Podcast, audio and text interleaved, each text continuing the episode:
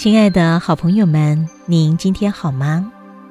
相信一定有很多朋友们曾经问过我是谁，我来这个地方究竟要做些什么，我的生命目标又是什么呢？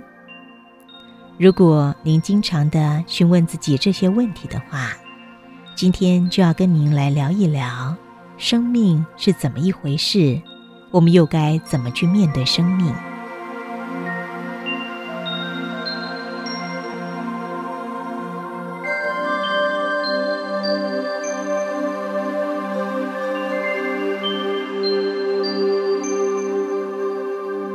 有个人呢，他曾经问过自己：怎么面对我的生命呢？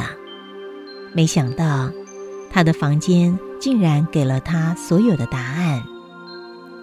屋顶说要目标够高，电扇说要保持冷静，时钟说要珍惜光阴，日历说要日新月异，钱包说。要量入为出，镜子说要反观自己，桌灯说要照亮别人，梁柱说要扛起重担，窗户说要拓宽视野，地板说要脚踏实地，楼梯说要注意安全，而最鼓舞人心的则是马桶，马桶说。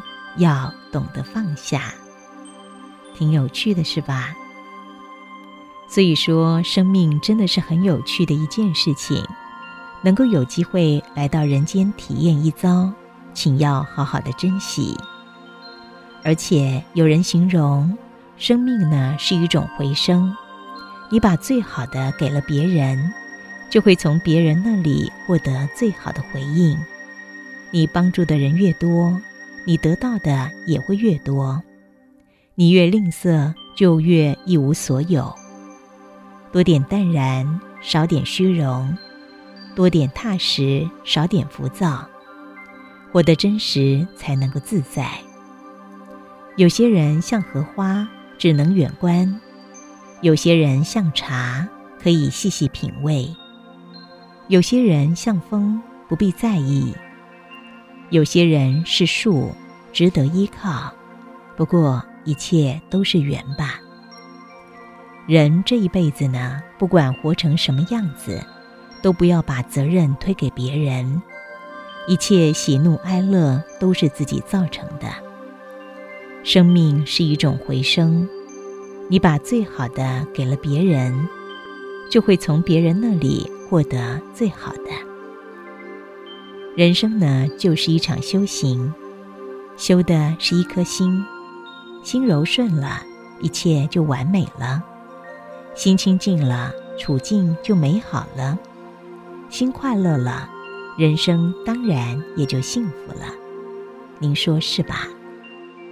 人与人之间的缘起，就好像在春天的时候呢，种下的一粒粟，你对它好。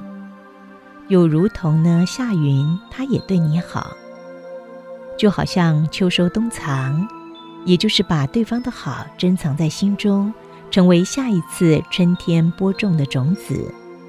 就这样反复的循环，感情也就会越来越好。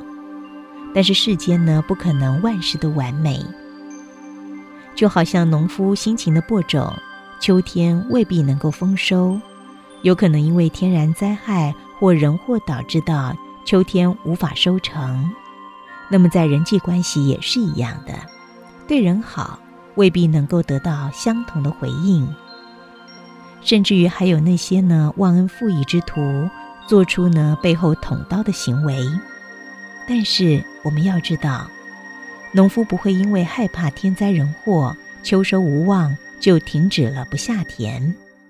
我们交朋友也不应该害怕。碰到忘恩负义之徒，而终止自己对于人的良善和付出。所以总归一句话：没有春耕就不会有秋收，没有付出就永远得不到真心的知己。